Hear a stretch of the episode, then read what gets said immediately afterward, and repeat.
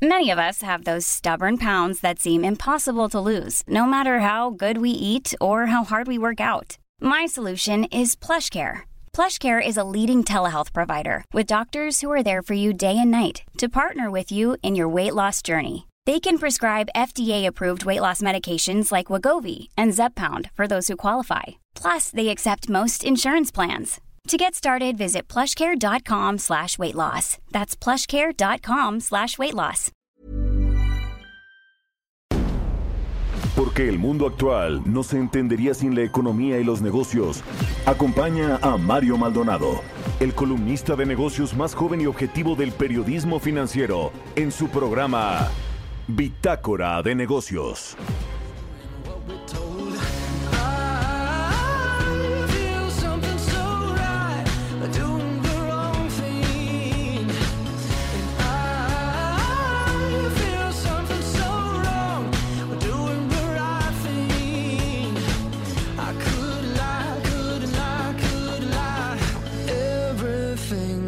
Kills me, makes me feel alive.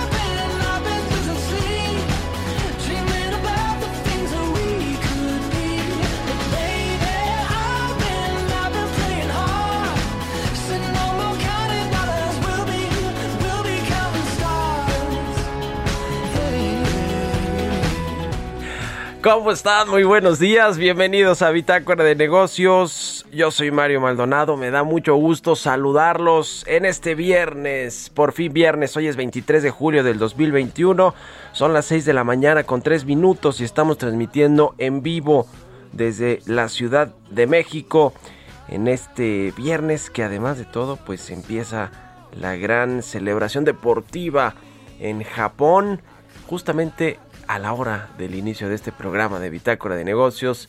Allá en Tokio, Japón, son las 20 horas, las 8 de la noche. Y bueno, pues eh, importante lo que ya sucedió con la selección mexicana, por ejemplo, que goleó a la selección francesa 4 por 1 y va a enfrentarse ahora contra el anfitrión el domingo en contra de Japón. Así que ojalá le vaya muy bien y ojalá que a todos los deportistas y a los atletas mexicanos también les vaya muy bien, que se traigan muchas medallas de esta competición internacional que se lleva a cabo allá en Japón y que está comenzando ahorita y le daremos cuenta de lo que va sucediendo. Pero eh, vamos a entrarle a la información. Primero, la canción, la música con la que siempre empezamos los programas aquí en Bitácora de Negocios. Esta semana estuvimos escuchando canciones que hablan del espacio a propósito de que el martes pasado Jeff Bezos, el fundador de Amazon y de Blue Origin, llegó al- a la subórbita espacial con el lanzamiento de su cohete. Están haciendo historia los multimillonarios, aunque hay quien los critica aquí, ¿no? Como Gerardo Esquivel, deberían de preocuparse por sus empleados y no tanto por la carrera espacial. Bueno, cada quien tiene su punto de vista. Vamos a entrar ahora sí a la información. Hablaremos con Roberto Aguilar, como todos los días, tempranito, aquí en Bitácora de Negocios, sobre los temas eh, financieros más relevantes. Eh, pese a una mayor volatilidad, los mercados cerrarán esta semana con alzas. Los contagios mundiales suman ya 193 millones y Japón precisamente donde se lleva a cabo esta competición internacional, esta competición deportiva. En Japón se reportan 106 atletas positivos de COVID-19. La Coparmex aquí en México pide que la subcontratación laboral, la reforma al outsourcing entre hasta, en, en- hasta enero. Ayer el presidente dijo que sí, que estaba de acuerdo en que un mes más se aplace la entrada formal de esta nueva regulación, eh, la reforma a la ley del outsourcing. Ya veremos qué sucede porque es todo un tema. Muy pocas empresas han logrado registrar exitosamente a sus trabajadores en las nóminas y hacer pues, todos los procesos que requiere que son bastante cuantiosos. Vamos a hablar con Roberto Salinas, asociado del Consejo Mexicano de Asuntos Internacionales, sobre la visita de Tatiana Cloutier a los Estados Unidos para reunirse con eh, la representante comercial de este país, con eh, Catherine Tai Vamos a entrarle a los temas más espinosos que tienen que ver pues con lo que exigen los legisladores, los congresistas estadounidenses y las empresas, que se respete la ley en México. Hablaremos también con José Medina Mora de la Coparmex precisamente sobre este asunto de la subcontratación laboral que dice la Confederación Patronal de la República Mexicana ha dejado indefensos a 3.1 millón, eh, millones de trabajadores. Vamos a entrarle a ese y otros temas con el presidente de la Coparmex y como todos los eh, viernes eh, hablaremos de tecnología e innovación, innovación lo más importante que está sucediendo en este sector con Emilio Saldaña, el PISU, quien nos va a hablar del caso Pegasus, por supuesto este software malicioso que infiltró teléfonos celulares, este software espía que contrataron muchos gobiernos, incluido por supuesto el de México, el de Enrique Peña Nieto, y la propia Fiscalía actualmente tiene su software eh, espía también, eh, y lo publicó el país un reportaje muy muy amplio donde da cuenta de todos los equipos tecnológicos que se han contratado en este gobierno también para hacer este tipo de espionaje. Y el INE y su incursión en TikTok, ahora que el INE está multando a todo mundo, a los partidos, al Verde, a Movimiento Ciudadano, a Samuel García, por eh, pues haber infringido las la veda electoral. En fin, le vamos a entrar a todos estos temas. Al fin que ya es viernes, quédense aquí con nosotros. Se va a poner bueno, son las 6 con 8. Vámonos al resumen de las noticias más importantes para comenzar este día con Jesús Espinosa.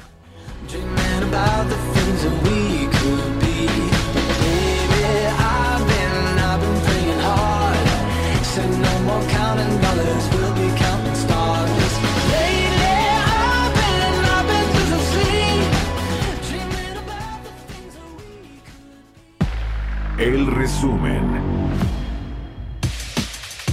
El Departamento de Estado de Estados Unidos señaló que los cambios regulatorios repentinos, cambios en la política, una respuesta fiscal débil percibida a la crisis económica del COVID-19, así como los esfuerzos recientes de revertir las reformas energéticas para priorizar a CFE y la salud financiera inestable de Pemex, son la fuente de incertidumbre para las inversiones en nuestro país. Con la intención de que las empresas puedan ajustarse al cambio, el presidente Andrés Manuel López Obrador dijo que está de acuerdo en que la entrada en vigor de la reforma al outsourcing se amplíe un mes. Nosotros eh, lo vemos bien porque sí es para que se puedan preparar, ajustar a la nueva ley ¿sí? y que no haya eh, la subcontratación y que ya el trabajador se contrate con sus prestaciones. El presidente también adelantó que en los próximos días se dará a conocer un nuevo paquete de inversión para la iniciativa privada, por lo que se está buscando el acuerdo de los proyectos para darlos a conocer. El director general del Grupo Financiero Banorte, Marco Ramírez, presentó los resultados al segundo trimestre de este año, donde la utilidad de Banorte creció 31%. En Grupo Financiero Banorte reportamos un incremento en la cartera de crédito al consumo del 7% respecto al mismo periodo del año anterior, lo que refleja nuestro apoyo a la recuperación de la economía de las familias mexicanas. También mantenemos la calidad de nuestros activos, con un índice de cartera vencida de 1.4%, uno de los más bajos del sistema. El director general de HSBC México, Jorge Arce, consideró que si se sigue controlando la pandemia, se estima que la economía mejorará en lo que resta del año y en 2022. Pero estamos viendo que la economía se está reactivando en muchos sectores muy rápidamente, sobre todo el sector exportador y el relacionado al, al que se beneficia de, de las remesas, por ejemplo.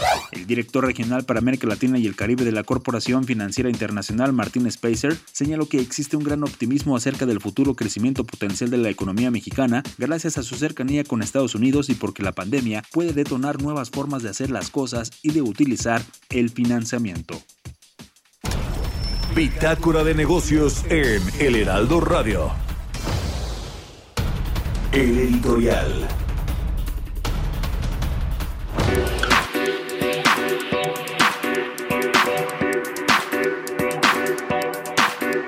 Bueno, pues, eh, ¿qué está pasando con el caso Lozoya? El caso de Emilio Lozoya que lleva más de un año, el fin de semana pasado cumplió un año de que lo vincularon a proceso, vino extraditado de España con un acuerdo bajo el brazo que hizo su padre con la Fiscalía General de la República para venir extraditado, para que lo trataran como rey a Emilio Lozoya, para que no pisara la cárcel mexicana y para que le dieran un criterio de oportunidad que entre otras cosas o básicamente eh, dice que para que pueda él tener una pena menor por los delitos que se le están imputando, pues tiene que señalar con pruebas a eh, mandos más altos de toda la estructura de corrupción o de la estructura delincuencial, vamos a decirlo así, por la que se le está acusando. Es decir, que acusara con pruebas a Luis Videgaray, a Enrique Peña Nieto, a los secretarios de, Energía, de economía, en fin,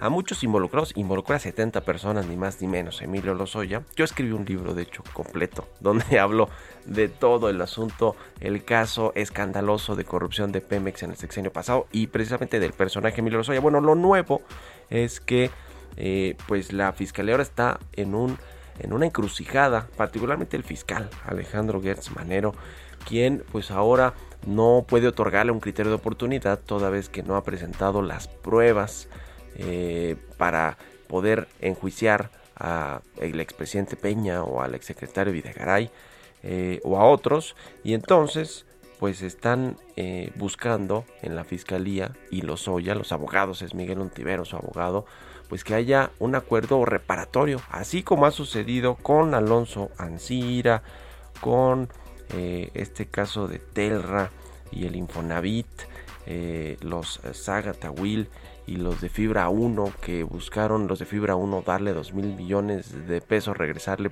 pues por este mega fraude, la verdad, que hicieron con la- el asunto de Infonavit a la Fiscalía General de la República. Después como que se extraviaron esos 2 mil millones de pesos, pero bueno, al gobierno le eh, gusta más hacer acuerdos reparatorios para obtener dinero, para inyectarlos a los programas sociales y demás, que pues meter a la cárcel a quien haya cometido delitos. Y parece ser que esa es la línea que se comienza a seguir en el caso de Emilio Lozoya. El problema para la Fiscalía General de la República es que Petróleos Mexicanos no acepta, o por lo menos eso ha sucedido recientemente en los últimos días, no acepta esta solución alternativa de controversias en materia penal, que es pues el acuerdo reparatorio. Dice que los daños ocasionados eh, pues no pueden repararse con dinero. Se hizo un daño estructural a la imagen de Pemex y a toda la operación y por supuesto al patrimonio de esta empresa petrolera. Así que veremos en qué acaba. Hoy parece que van a estarse enfrentando Pemex y la Fiscalía. Son las 6 con 14 minutos. ¿Ustedes qué opinan? Escríbanme en Twitter, arroba Mario Mal y a la cuenta arroba Heraldo de México. Mario Maldonado en Bitácora de Negocios. Y vamos a platicar ahora con Roberto Salinas, asociado del Consejo Mexicano de Asuntos Internacionales, a quien me da mucho gusto saludar. ¿Cómo estás, estimado Roberto? Muy buenos días. Hola Mario, ¿qué tal? Muy buenos días, un gusto saludarte. Gracias por estar aquí en el programa. Oye, queremos platicar contigo sobre la visita de Tatiana Cloutier, la secretaria de Economía, a Washington para reunirse con la representante comercial de este país, con Catherine Tai, para platicar, pues me imagino que se abordó muchos temas ahí que tienen que ver con el TEMEC, el, el marco laboral del TEMEC, las diferencias en el sector automotriz, el sector energético, por supuesto, ahora que los congresistas le están demandando a Joe Biden, pues que le diga a México que respete los contratos y que les dé certeza no a sus inversiones. ¿Cómo viste todo este asunto, eh, Roberto? Sí, Mario, gracias. Yo creo que esta visita de Tatiana Cloutier fue sumamente importante para empezar a poner sobre la mesa las diferentes interpretaciones que siempre se dan en este tipo de acuerdos comerciales, sobre todo uno que además introdujo todo un marco de operación totalmente nuevo, no totalmente nuevo, pero sí significativamente eh, modernizado y nuevo a la luz de lo que se necesitaba después de 25 años de operación del Tratado de Libre Comercio en el marco del nuevo TEMEC.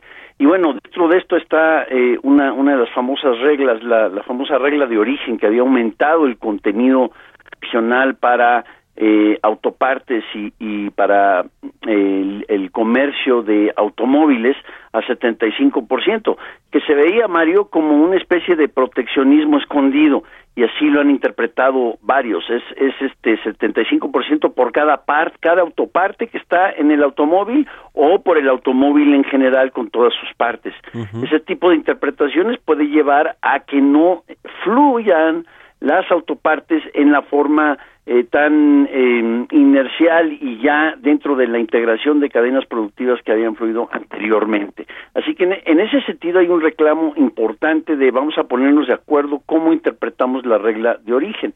Igual ha pasado en, materia agrícola que se ha convertido un sector importantísimo en, en, en México, tanto para demanda y, of, y oferta, en torno a, bueno, cosas que los especialistas llaman estacionalidad agrícola o particularmente eh, Mario este cómo cómo se aplica la suspensión a las penas antidumping a, pues, a un producto tan importante de exportación mexicana como es el eh, el, el, tomate sí. todo esto poder hablar con su contraparte eh, Gina eh, payonado en, en, este, en los Estados Unidos, así como también representantes del, del Congreso en el Ways and Means eh, Committee, y pues todo culmina hoy, como bien dices, Mario, con eh, la plática que se tendrá con Catherine Tai, quien ya eh, se ha ganado una reputación muy importante en materia de el punto de vista comercial que está tratando de expresar los Estados Unidos.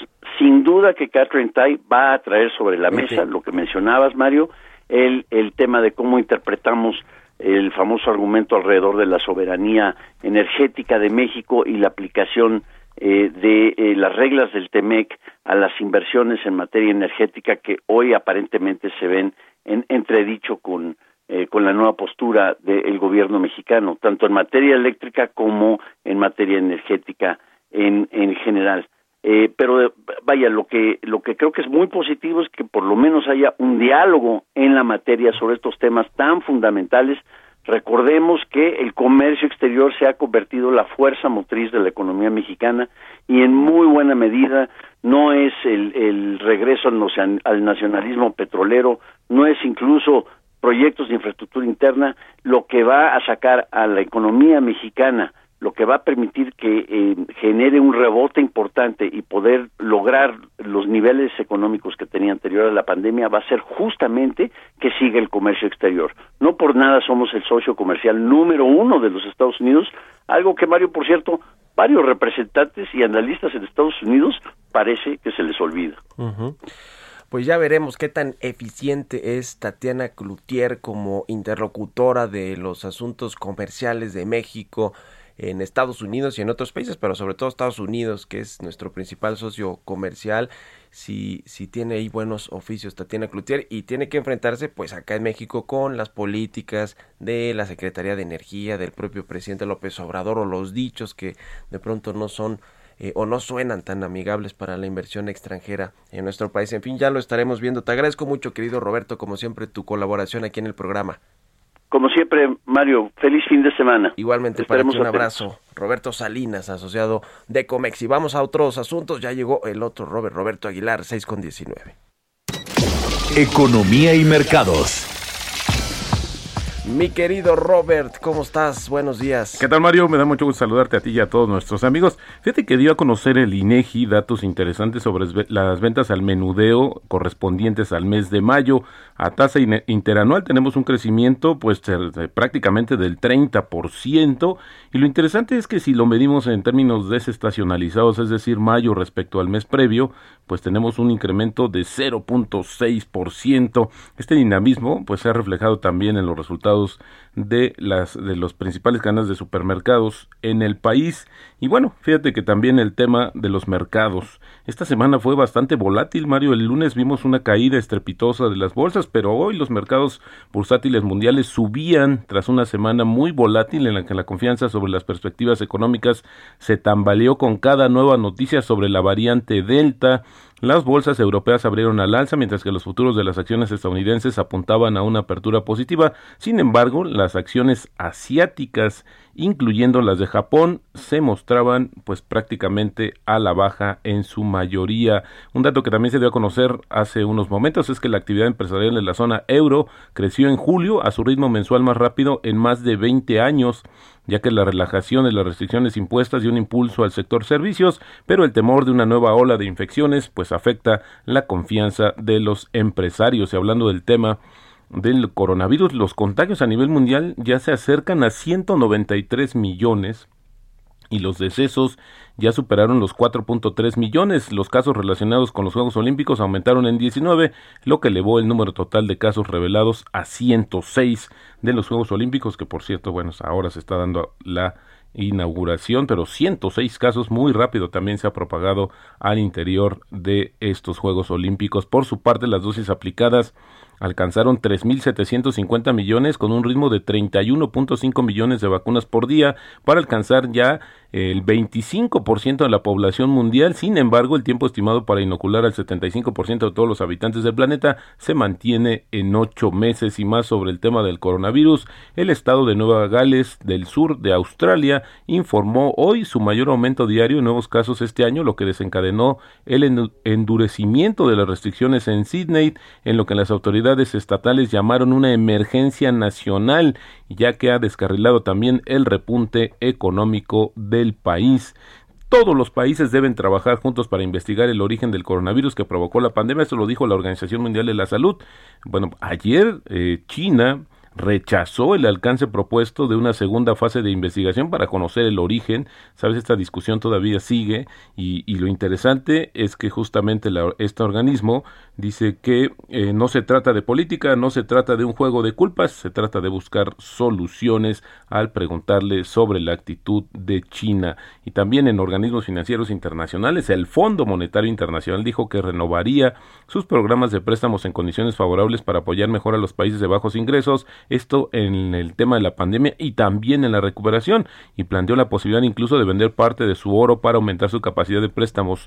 Los cambios son necesarios debido a que los préstamos del Fondo Monetario Internacional se han multiplicado por 8 hasta alcanzar 13.200 millones de dólares en 2020 y a los indicios de que la demanda de financiamiento en condiciones favorables seguirá siendo elevada durante varios años. Y bueno, también ayer fíjate que la secretaria del Tesoro de Estados Unidos, Janet Yellen, pidió a los jefes de bancos del Banco Mundial y otras entidades multilaterales de desarrollo que elaboren planes concretos para movilizar significativamente, dijo, más capital destinado a combatir el cambio climático y apoyar los objetivos de reducción de carbono. El Tesoro dijo en un comunicado que Yellen, el representante para el clima de la Casa Blanca, John Kerry y los jefes de los principales bancos de desarrollo discutieron formas de maximizar el capital y eh, el capital privado para que el financiamiento de medidas contra el cambio climático pues sea mayor y también se apliquen nuevas prácticas en los países. Y bueno ayer también el dato Mario de la inflación eh, que bueno pues ya vimos que se aceleró ligeramente respecto a la primera quincena eh, o más bien en la primera quincena de julio, pues esto eh, pues desató también una serie de comentarios acerca de la postura que asumirá el Banco de México respecto a la tasa de referencia, por lo menos Banorte dice que se van a seguir dándose aumentos de la tasa adicional para cerrar el año en un 5.25%. Y el tipo de cambio, Mario, cotizando en estos momentos en 2011, ya en el año llevamos una, una depreciación mayor a 1%. Bueno, pues ahí está, mi querido Robert. Nos vemos a ratito en la televisión. Gracias, Mario. Roberto Aguilar, síganlo en Twitter, Roberto AH, y al ratito, por ahí de las 7 y 15 en las noticias de la mañana, que conducimos de 7 a 9. Nos vemos también en un momentito. Vamos a hacer una pausa y volvemos con más aquí a Bitácora de Negocios.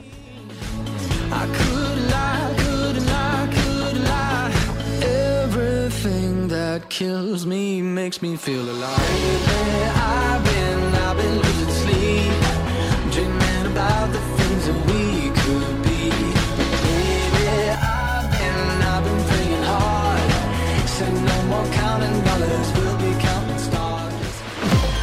Continuamos en un momento con la información más relevante del mundo financiero en Bitácora de Negocios con Mario Maldonado. Regresamos. Estamos de vuelta en Bitácora de Negocios con Mario Maldonado. Entrevista.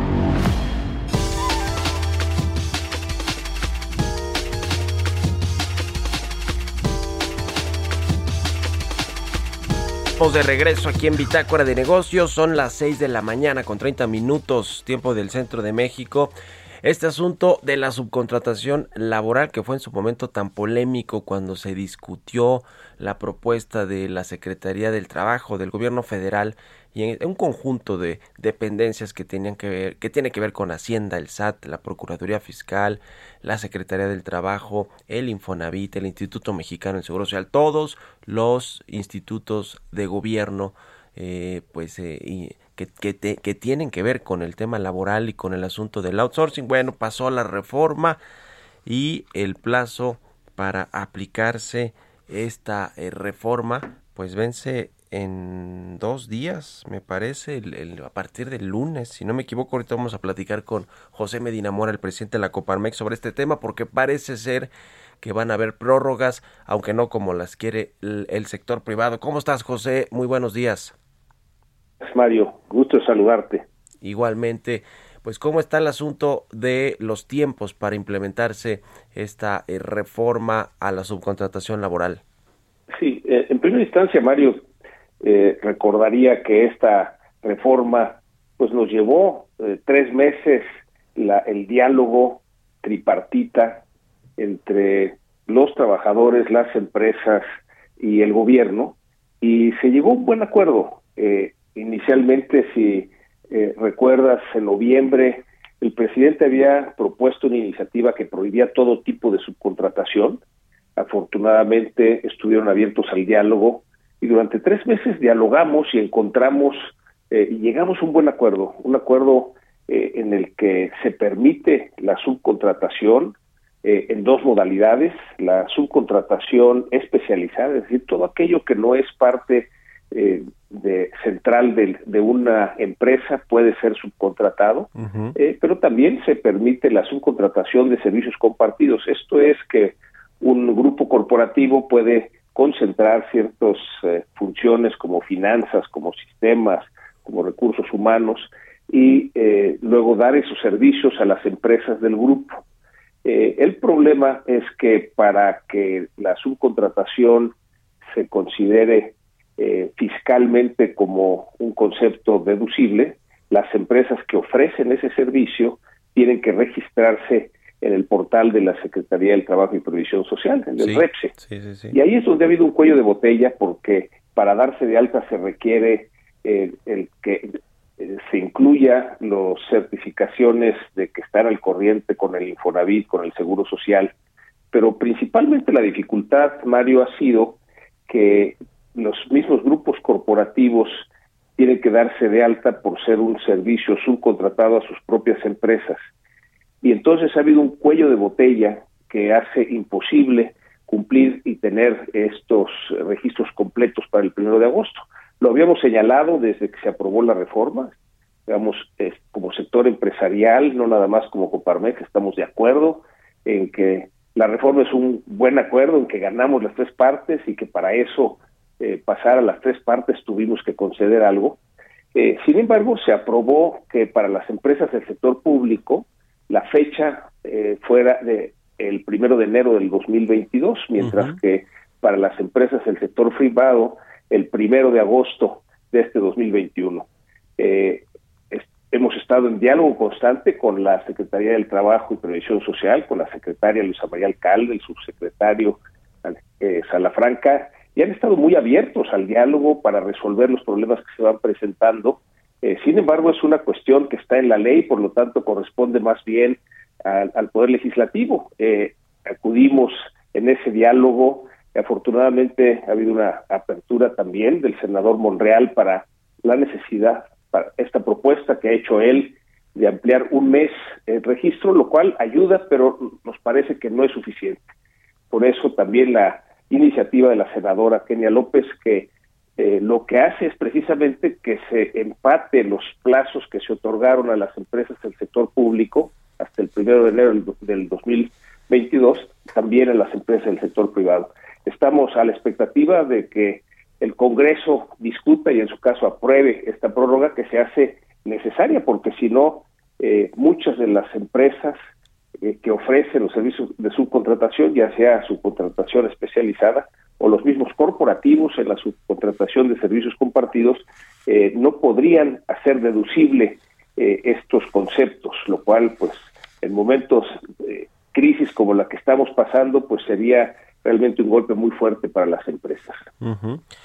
Eh, de este universo de más de 4 millones de trabajadores que están actualmente laborando todavía mediante un esquema de outsourcing, quizá pues eh, en muchos casos de outsourcing ilegal, es decir, que no se pagan los impuestos como se tienen que pagar o las contribuciones sociales, etcétera, José.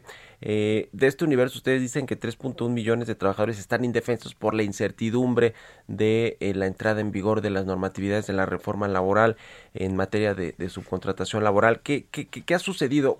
Y mi pregunta va más en el sentido de si vamos a ver que estos cuatro eh, y pico de trabajadores, cuatro y pico millones de trabajadores que están en outsourcing van a integrarse a las nóminas formales con su salario real cotizado ant- ante el IMSS en eh, los próximos días o semanas de, de acuerdo con la prórroga?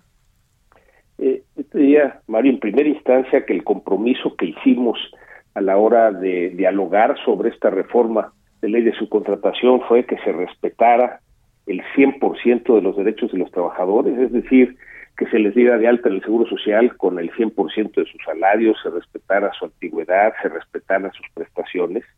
Eh, más o menos eh, 4.7 eh, millones de trabajadores en nuestro país estaban dentro de la modalidad de subcontratación, eh, de los cuales 1.6 se han podido ya pasar a las nóminas de las empresas para las que trabajan. Esto es lo que deja 3.1 millones que todavía no están, eh, no han sido eh, ya sea incorporados a las nóminas de las empresas para las que trabajan o que las empresas eh, que ofrecen los servicios de subcontratación especializada no han podido completar el registro.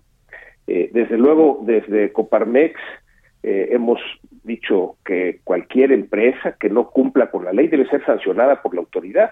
Es decir, en un principio cuando se planteaba que como algunas empresas abusaban de la figura debía determinarse la figura de subcontratación, el planteamiento de, de la Coparmex y el sector empresarial siempre fue que la autoridad pues vigile que se cumpla la ley y si alguna empresa no la cumpla debe sancionar a esa empresa, no a todas las empresas. Inclusive, Mario, si recuerdas, utilizábamos esa imagen de si tienes un árbol de manzanas en donde tienes una manzana podrida, pues debes de arrancar esa manzana, no cortar el árbol.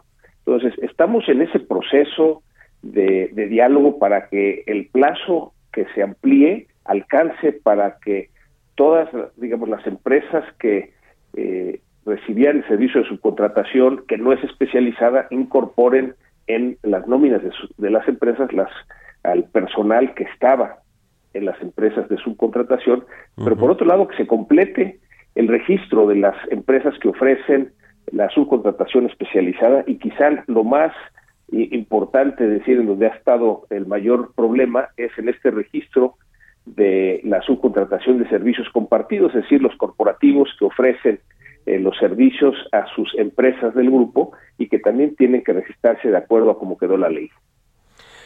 Pues ya estaremos viendo si la prórroga es solamente de un mes como pues está planteando eh, en el gobierno. Ayer el presidente López Obrador dijo que él veía bien que se diera un mes más de prórroga para la entrada en eh, funcionamiento de la regulación nueva al outsourcing.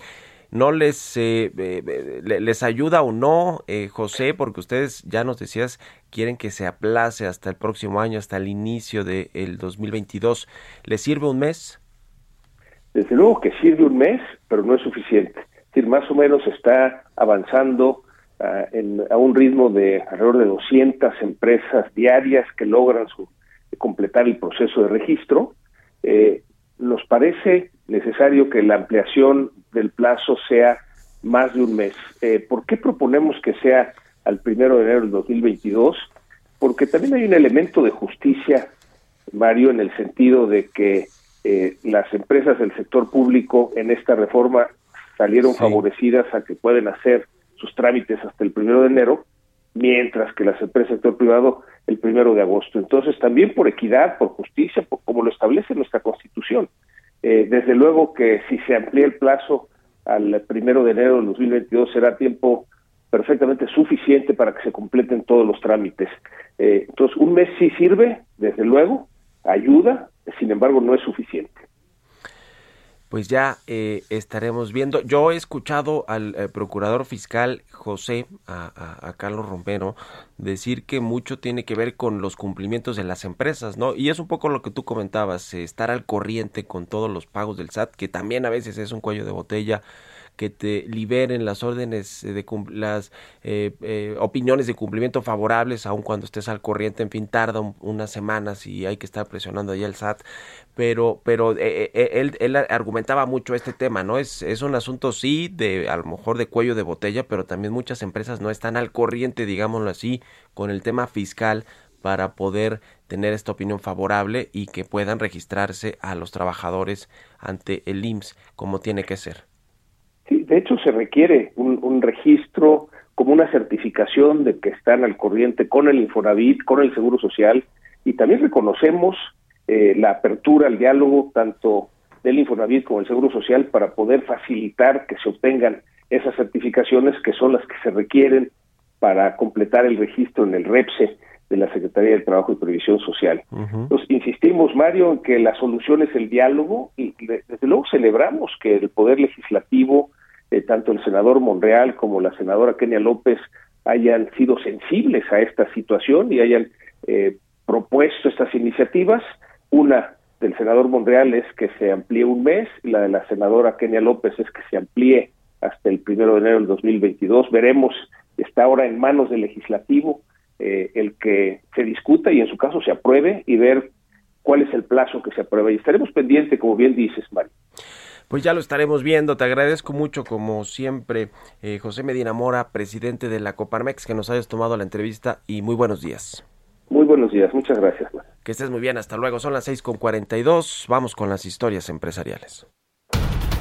Historias empresariales. Bueno, pues ayer sucedió algo importante en términos pues de el internet, aunque a lo mejor no nos afectó a todos, hubo una caída importante, una caída de el, el sistema de un proveedor líder de servicios de internet que se llama Akamai. Falló, causó la caída de las páginas web Akamai, dice aquí Jesús Espinosa. Ahorita vamos a platicar con Emilio Saldaña el Piso que nos va a hablar también de este asunto, pero se cayó entonces este servicio de Akamai, falló y pues con esto muchos sitios de noticias, sitios de aseguradoras, de bancos, pues todo está conectado ya al internet. También falló. Vamos a escuchar esta pieza que preparó Jesús Espinosa sobre este tema. Akamai es una red global de distribución de contenido, ciberseguridad y empresa de servicios en la nube. Fue fundada en agosto de 1998 y administra uno de los principales sistemas de entrega de contenido en Internet, con el objetivo de que a través de la instalación de sus servidores, las empresas accedan más rápido a versiones locales de sus contenidos. Este jueves por la mañana, usuarios reportaron la caída de algunos sitios web, por lo que de inmediato Akamai informó que estaba investigando la raíz de la situación y dar con la causa del problema. En México, instituciones bancarias como BBVA, Santander, Scotiabank, Banorte, Citibanamex, así como Telmex, Spay y Mercado Libre son algunos de los clientes con los que trabaja. En el caso de los bancos, usuarios se manifestaron en redes sociales quejándose de que no podían acceder a las aplicaciones. La empresa reconoció en su cuenta de Twitter que estaban experimentando intermitencias en el servicio. Más tarde detalló que una actualización de la configuración del software provocó un error en el sistema DNS, el sistema que dirige los navegadores a los sitios web, lo que provocó una interrupción que afectó la disponibilidad de algunos sitios de clientes. Aclaró que la interrupción duró hasta una hora y al revertir la actualización de la configuración del software, los servicios reanudaron las operaciones normales. Otros de los sitios afectados fueron Google, Microsoft, Amazon, TikTok, Airbnb, Instagram, entre otros. Para Bitácora de Negocios, Jesús Espinosa. Tecnología.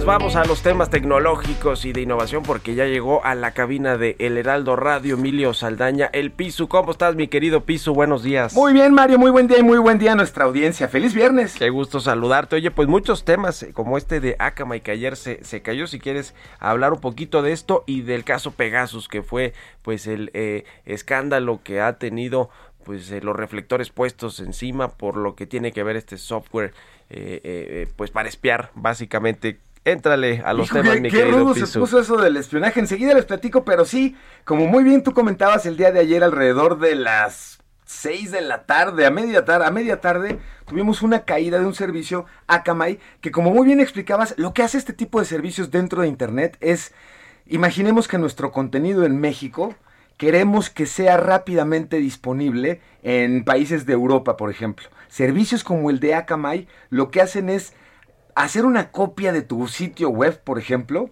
y mantenerla constantemente actualizada y guardarla en servidores europeos.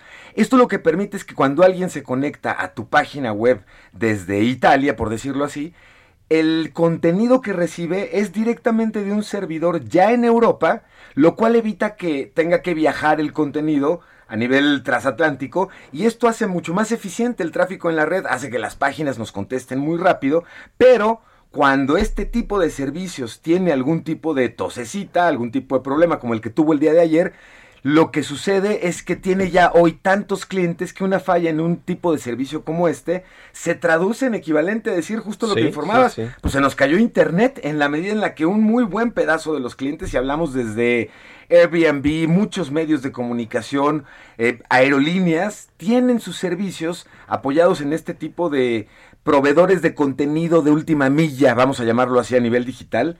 Y bueno, sí, nos tuvo con la tronadera de dedos un ratito el día de ayer, Pues sí, señor. se restablecieron eso pronto, escuché, ¿eh? mi querido Piso. Qué bueno que se restableció pronto, pero mientras tanto nos genera caos y nos Caos. hace ver la dependencia que tenemos todos al internet que pues no no puede ser ya de otra manera. Ahora sí el caso Pegasus, mi querido Pisu. No por nada le estoy en línea, luego existo, sí se hace intenso ahí. Y como ya le informaron en este mismo espacio, pues esta semana se publicó el proyecto Pegasus, una investigación en la que participaron 17 organizaciones de noticias en 10 países, México incluido. Fue coordinado por Forbidden Stories o Historias Prohibidas, una organización sin fines de lucro de periodismo con sede en París y asesorados por Amnistía Internacional. La investigación que fue apoyada, como le decía, por periodistas y además por el Laboratorio de Seguridad de Amnistía Internacional, logró vincular a más de mil funcionarios gubernamentales, periodistas, empresarios y activistas de derechos humanos con números telefónicos y obtener datos de 67 teléfonos cuyos números aparecían en la lista.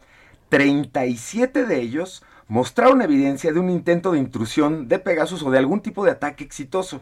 Esto es importante comentárselo. Una vez instalado en su teléfono, Pegasus, esta plataforma, puede interceptar, robar y más o menos leer prácticamente cualquier información que tenga en su teléfono, incluidos sus mensajes de texto, contactos, historial de llamadas, calendarios, correos electrónicos e historiales de navegación. Puede incluso, aunque suene como a película de ciencia ficción, usar el micrófono de su teléfono para grabar llamadas y otras conversaciones, filmarlo en secreto con su cámara o incluso rastrear su posición geográfica con el GPS.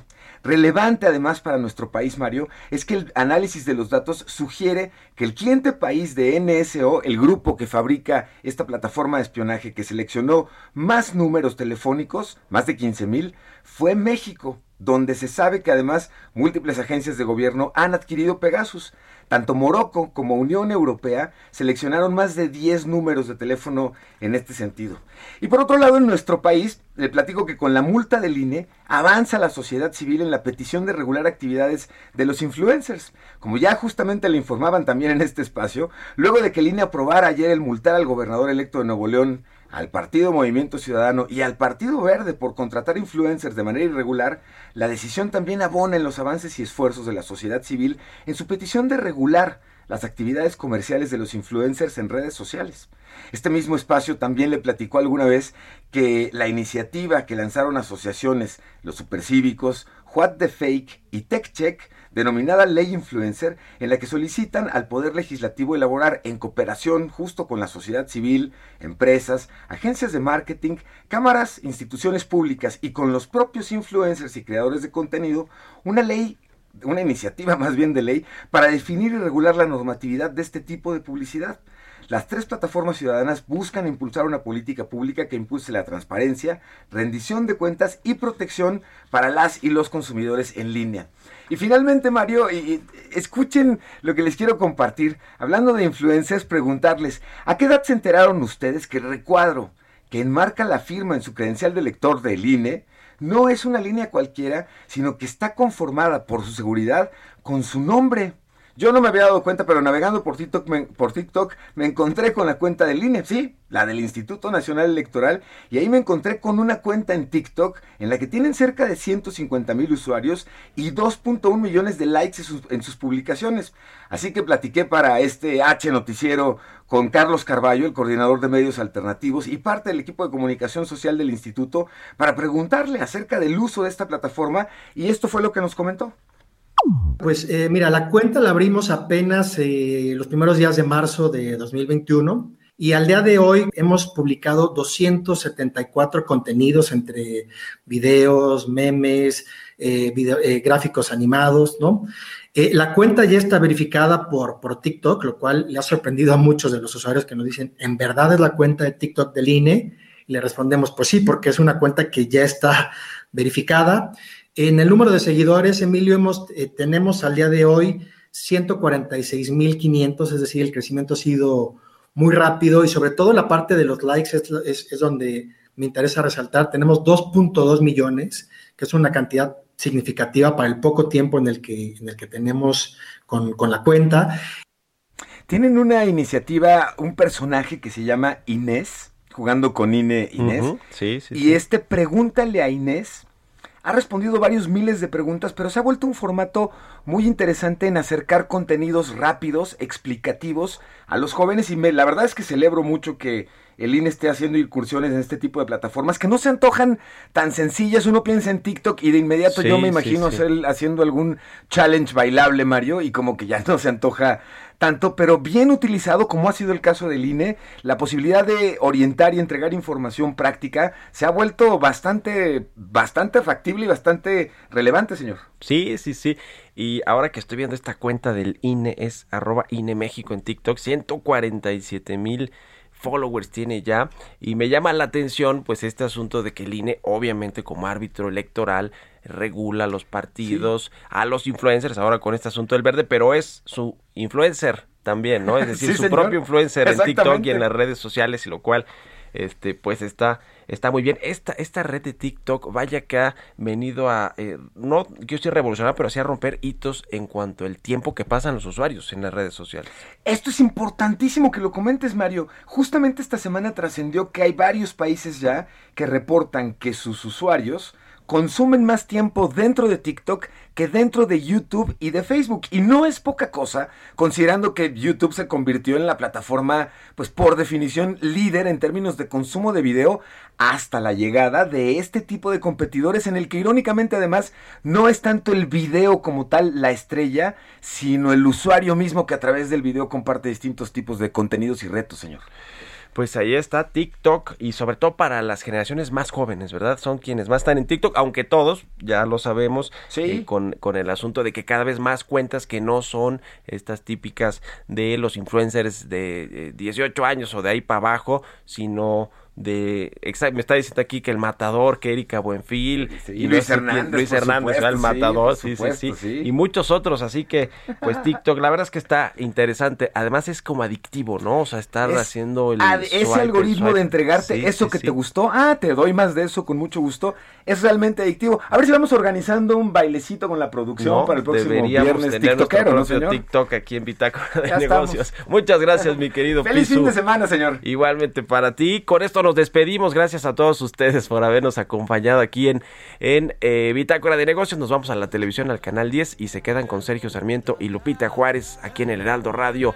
Buen fin de semana. Nos escuchamos el próximo lunes. Muy buenos días.